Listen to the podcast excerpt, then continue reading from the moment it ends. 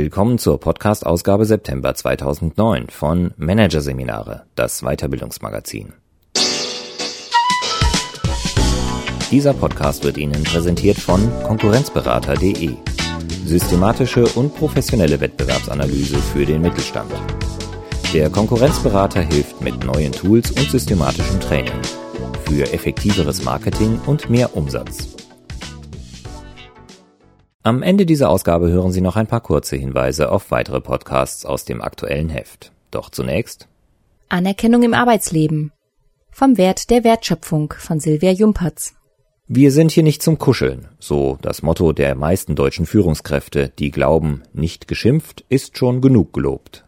Doch weit gefehlt.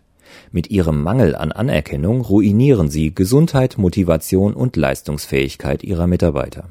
Wie ungeahnt eng der Zusammenhang zwischen Wertschätzung, Wohlergehen und Wertschöpfung ist, belegen nun auch neue Forschungsergebnisse. Hier ein Kurzüberblick des Artikels. Ernstzunehmende Indizien, wie ein Mangel an Anerkennung Mitarbeiter krank macht. Ernstzunehmende Zustände, wie die Sachorientierung in Unternehmen eine Kultur der Anerkennung und Wertschätzung verhindert. Alles andere als Hexenwerk, warum es im Grunde leicht ist, Anerkennung zu zeigen und vielen Führungskräften doch schwer fällt. Richtig anerkennen, was ein Lob wirklich wertvoll macht. Anerkennung durch Kritik, warum es beim Wertschätzen nicht nur ums Loben geht. Anerkennung für alle, weshalb nicht nur High Potentials in den Genuss von Wertschätzung kommen dürfen. Und Beispiel 3M Espe AG, wie der Hersteller von zahnmedizinischen Produkten den Faktor Wertschätzung wirkungsvoll zum Einsatz bringt. Er ist ehrlich, offen und berechenbar, schwärmt Rainer Maas, Personalleiter der Firma Liquimolli, von seinem Vorgesetzten. Wir sind jeden Tag dankbar dafür, dass wir ihn haben.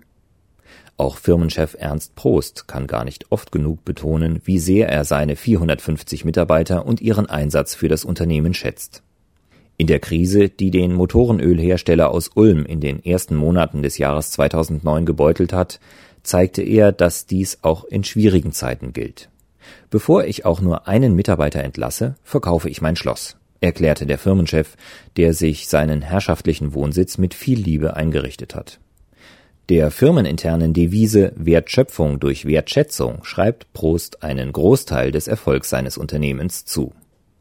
Dass Prost mit dieser Einschätzung richtig liegt, folgt nicht nur aus dem gesunden Menschenverstand und dem kleinen Einmaleins psychologisch geschulter Managementtrainer. Aktuell rücken auch in der medizinischen und neurobiologischen Forschung Anerkennung und Wertschätzung in den Vordergrund, wenn es um die Leistungsfähigkeit der Mitarbeiter in den Unternehmen geht. So steht für den Medizinprofessor Joachim Bauer nach der Auswertung neuer Forschungsergebnisse fest, wir Menschen sind aus neurobiologischer Sicht auf soziale Resonanz und Kooperation angelegte Wesen. Es ist der Kern aller menschlichen Motivation, zwischenmenschliche Anerkennung, Wertschätzung und Zuwendung zu finden und zu geben. Diese Erkenntnis kontrastiert der Autor des Buches Prinzip Menschlichkeit, warum wir von Natur aus kooperieren, mit dem verbreiteten Menschenbild, nach dem Konkurrenz und Kampf die primären inneren Triebkräfte sind. Bleibt dieses letztere Bild in den Unternehmen bestehen, so schadet das nicht nur der Motivation der Mitarbeiter, sondern auch ihrer Gesundheit und damit ihrer Leistungsfähigkeit. Denn, so erklärt Bauer, Wertschätzung, Transparenz und Offenheit halten gesund. Ungelöste, nicht besprochene Konflikte und ein Mangel an Wertschätzung machen krank.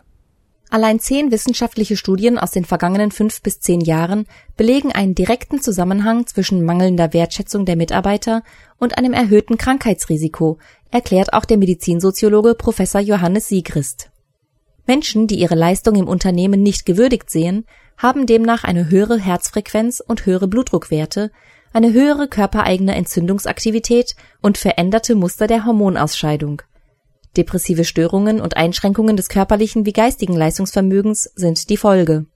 Siegrist sagt, über einen Zeitraum von zehn Jahren verdoppelt sich das Risiko stressbedingter Krankheiten wie Depression und koronarer Herzkrankheiten.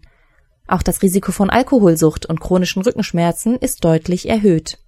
Sigrist, der am Universitätsklinikum Düsseldorf das Institut für medizinische Soziologie leitet, hat vor kurzem das Buch Der Homo economicus bekommt Konkurrenz. Die Wiederentdeckung der Emotion in der Wirtschaft veröffentlicht. Darin belegt er wissenschaftlich fundiert, dass unter der Maxime der Nutzenmaximierung gestaltete Arbeitsbedingungen krank machen. Und zwar nicht nur diejenigen Arbeitnehmer, die Schwächen im Selbstmanagement haben, sich schlecht ernähren oder nicht genügend Sport treiben. So sie die Ursachen dafür bekämpfen, können Unternehmen Krankheitskosten vermeiden und vor allem auch ihre Mitarbeiter fördern, an das Unternehmen binden und zu guter Leistung beflügeln, betont Sigrist. Doch ein wachsender Teil der arbeitenden Bevölkerung leidet laut dem Forscher unter Angst um den Arbeitsplatz, unter unfairer Bezahlung, die oft als fehlender Respekt vor der eigenen Arbeitsleistung wahrgenommen wird, und unter mangelnder Anerkennung. Auch eine Erhebung, die das Kölner Institut Great Place to Work im Auftrag des Bundesministeriums für Arbeit und Soziales im Jahr 2007 unter 37.000 Mitarbeitern aus 314 Unternehmen durchgeführt hat, kommt zu dem Ergebnis, die Mitarbeiterorientierung in den Unternehmen, von kompetenter Führung über Fairness bis hin zur Förderung von Teamgeist, wird nur von rund der Hälfte der Beschäftigten positiv wahrgenommen. Zu den besonders kritischen Einzelaspekten gehört die Anerkennung durch die Führungskräfte – Lediglich 36 Prozent der Beschäftigten fühlen sich anerkannt. Der Medizinsoziologe Sigrist diagnostiziert denn auch, Unternehmen haben im Bereich Anerkennung und Wertschätzung oftmals sehr große Defizite. Dabei sind laut der Great Place to Work Studie stattliche 30 Prozent des Unternehmensgewinnes durch eine mitarbeiterorientierte Unternehmenskultur erklärbar. Und Anerkennung ist alles andere als Hexerei. So erklärt Personalleiter Rainer Maas von Liquimolli, wenn es um Anerkennung und Wertschätzung geht, braucht es keine komplizierten Konzepte. Laut dem Personaler des Schmierstoffherstellers beginnt Anerkennung bereits damit, dass man als Führungskraft nicht auf den Computerbildschirm starrt oder auf seinem Blackberry herumtippt, während man mit seinen Mitarbeitern spricht. Laut Maas geht es darum, den Mitarbeitern ehrlich zu sagen, wenn sie etwas gut gemacht haben. Fast im gleichen Atemzug betont er die Notwendigkeit, in Kritikgesprächen fair zu bleiben. Anerkennung bedeutet nämlich nicht nur regelmäßig zu loben, es heißt vielmehr, den Mitarbeiter und seine Bedürfnisse ernst zu nehmen und sich ihm und seiner Arbeit zuzuwenden. Schließlich kann eine gut vorgebrachte Kritik sogar weiterhelfen als ein Lob, erklärt Hauser vom Great Place to Work Institute. Das Loben wiederum muss ernsthaft und glaubhaft betrieben werden. Automatisiertes Schulterklopfen und ein pauschales Gut gemacht, weiter so werden schnell durchschaut und verfehlen dann ihre Wirkung. Wichtig ist in einem Unternehmen, dass die Führungskräfte in Sachen Wertschätzung und Anerkennung eine Vorbildfunktion einnehmen. Wenn der Chef anfängt, führt sich das kaskadenartig nach unten weiter, beobachtet Rainer Maas bei Liquimolli. Hier schreibt Geschäftsführer Ernst Prost seit 15 Jahren jeden Monat einen Brief an seine 450 Angestellten. In diesem berichtet er von den Ist- und den Planzahlen. Er beschreibt die Lage der Firma und erklärt, welcher neue Großkunde gewonnen wurde und welches Team besonders gut gearbeitet hat. Zudem gibt es laut Maß außergewöhnliche Prämien für außergewöhnliche Leistungen. Und bei guten Ergebnissen wird zum Beispiel der Produktionsmannschaft ein gemeinsames Essen spendiert. Möchte ein Unternehmen sich generell in Sachen Anerkennung verbessern, sollte es laut Hauser vom Great Place to Work Institute Anerkennung ausdrücklich und bewusst als Leitlinie oder Führungsprinzip einführen – Dazu sollte es mit seinen Führungskräften und Mitarbeitern zunächst klären, was Anerkennung in dieser Firma bedeutet. In gemeinsamen Workshops geht es dann zum Beispiel um Fragen wie Wie äußert sich Anerkennung in unserem Unternehmen? Wie wünschen wir uns Anerkennung? Welche Leistungen sollen in welcher Form anerkannt werden? Konstante und solide Arbeit sei nicht unbedingt ein Grund für eine öffentliche Ehrung, aber auch sie habe Erwähnung verdient. So sollte sich ein Chef, so Hauser, durchaus auch dafür bedanken, dass ein Mitarbeiter mit großer Stabilität und Zuverlässigkeit das Team unterstützt. Ebenso warnen die anderen Experten davor, Anerkennung nur den ohnehin gehätschelten High Potentials zukommen zu lassen. Auch die Leistung langjähriger Mitarbeiter sollte immer wieder gewürdigt werden, nicht zuletzt in Form von regelmäßiger Weiterbildung, die laut den Experten ebenfalls eine wichtige Form von Anerkennung darstellt. Dass trotz aller Kritik einige Unternehmen auf dem Weg zu Anerkennung und Wertschätzung bereits weit fortgeschritten sind, zeigen die Antworten der Mitarbeiter aus den Unternehmen, die beim Great Place to Work Wettbewerb die vorderen Plätze belegen. Hier gibt es bei der Befragung der Mitarbeiter eine hohe Zustimmung zu Aussagen wie Das Management ermutigt uns und erwartet, dass wir das Arbeitsleben nicht vor das Privatleben stellen. Sie verstehen, dass das persönliche Leben wichtiger ist als die Arbeit. Oder dieses Unternehmen kümmert sich zuerst um seine Mitarbeiter und im Gegenzug kümmern sich die Mitarbeiter um die Gewinne. Zu den ausgezeichneten Unternehmen zählt die 3M Espe AG in Seefeld bei München, eine Tochter des amerikanischen 3M-Konzerns. Sie stellt zahnmedizinische Produkte her. In dem forschungsintensiven Unternehmen versteht man unter Anerkennung vor allem, dass die Mitarbeiter ernst genommen werden, erklärt der Personalleiter Rudolf Söllner. Das bedeutet, dem Mitarbeiter wird nach einer Einarbeitungszeit sehr schnell Verantwortung für seine Ergebnisse übertragen. Dennoch wird er nicht sich selbst überlassen. Vielmehr signalisiert der Vorgesetzte glaubwürdig, ich vertraue dir und ich bin da, wenn du Fragen hast oder Unterstützung brauchst. Um die Mitarbeiter zu motivieren, werden Teilerfolge gemessen und angemessen gewürdigt. So kann der Einzelne sich selbst richtig einschätzen und stolz auf seine Leistung sein. Zudem bemerkt er durch diese Vorgehensweise, dass seine Resultate beachtet und anerkannt werden, so Söllner. Dass die Leistungen des Einzelnen bewertet werden, schmälert laut Söllner die Kooperation und Zusammenarbeit im Team nicht. Bei 3M Espe erkenne der Mitarbeiter bei der im Unternehmen favorisierten Projektarbeit, dass Teamarbeit das wesentliche Element für den Erfolg ist. Dies gilt auch für die Gruppenarbeit in der Produktion. Viele Mitarbeiter erleben das Miteinander oftmals sogar in mehreren Teams gleichzeitig. Beim Assessment Center für Hochschulabsolventen werden Ellbogentypen laut Söllner bereits systematisch ausgesiebt. Und auch in Vorstellungsgesprächen erklärt der Personalleiter klar und deutlich, wir wollen gesunden Ehrgeiz, aber wir wollen keine Ellbogenmentalität.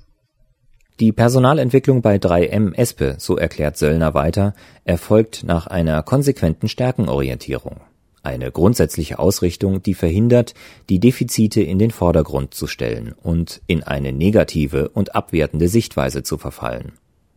Zudem gehöre zum Ernstnehmen der Mitarbeiter bei 3M Espe auch ein offenes Feedback an die Mitarbeiter und Transparenz, was die Lage der Firma betrifft. Söllner ist sich sicher, man kann seinen Mitarbeitern viel mehr sagen, als man denkt. Man muss aber ehrlich dabei sein. So hat es auch Ernst Prost von Liqui Moly gehalten, als er zu Beginn des Jahres in schwieriges Fahrwasser geraten war. In seinen Monatsbriefen trieb er in dieser Zeit seine Mitarbeiter vehement zu Höchstleistungen an. Explizit auch, um die Firma und ihre eigenen Arbeitsplätze zu retten. Gleichzeitig hat er jedoch nicht vergessen zu betonen, dass er sich darauf freut, am Jahresende wieder mit allen Mitarbeitern den Erfolg des Unternehmens feiern zu können.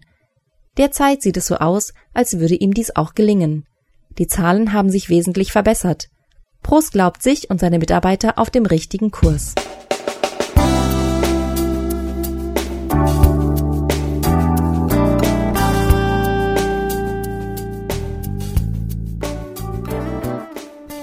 Sie hörten den Artikel Anerkennung im Arbeitsleben vom Wert der Wertschöpfung von Silvia Jumpertz aus der Ausgabe September 2009 von Managerseminare, produziert von Voiceletter. Weitere Podcasts aus der aktuellen Ausgabe behandeln die Themen Führen und sich führen lassen. Hilfe macht stark. Und individualisierte Karriereplanung. Das Ende der Karriereleiter. Weitere interessante Inhalte finden Sie im Internet unter www.managerseminare.de.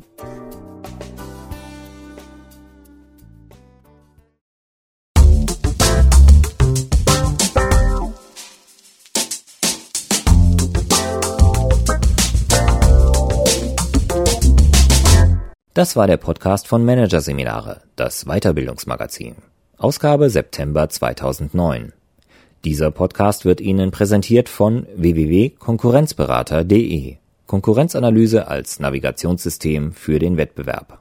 Übrigens, immer mehr mittelständische Unternehmen investieren in eine professionelle und systematische Wettbewerbsbeobachtung und sind dadurch schneller am Markt, machen mehr Umsatz, kommunizieren klarer.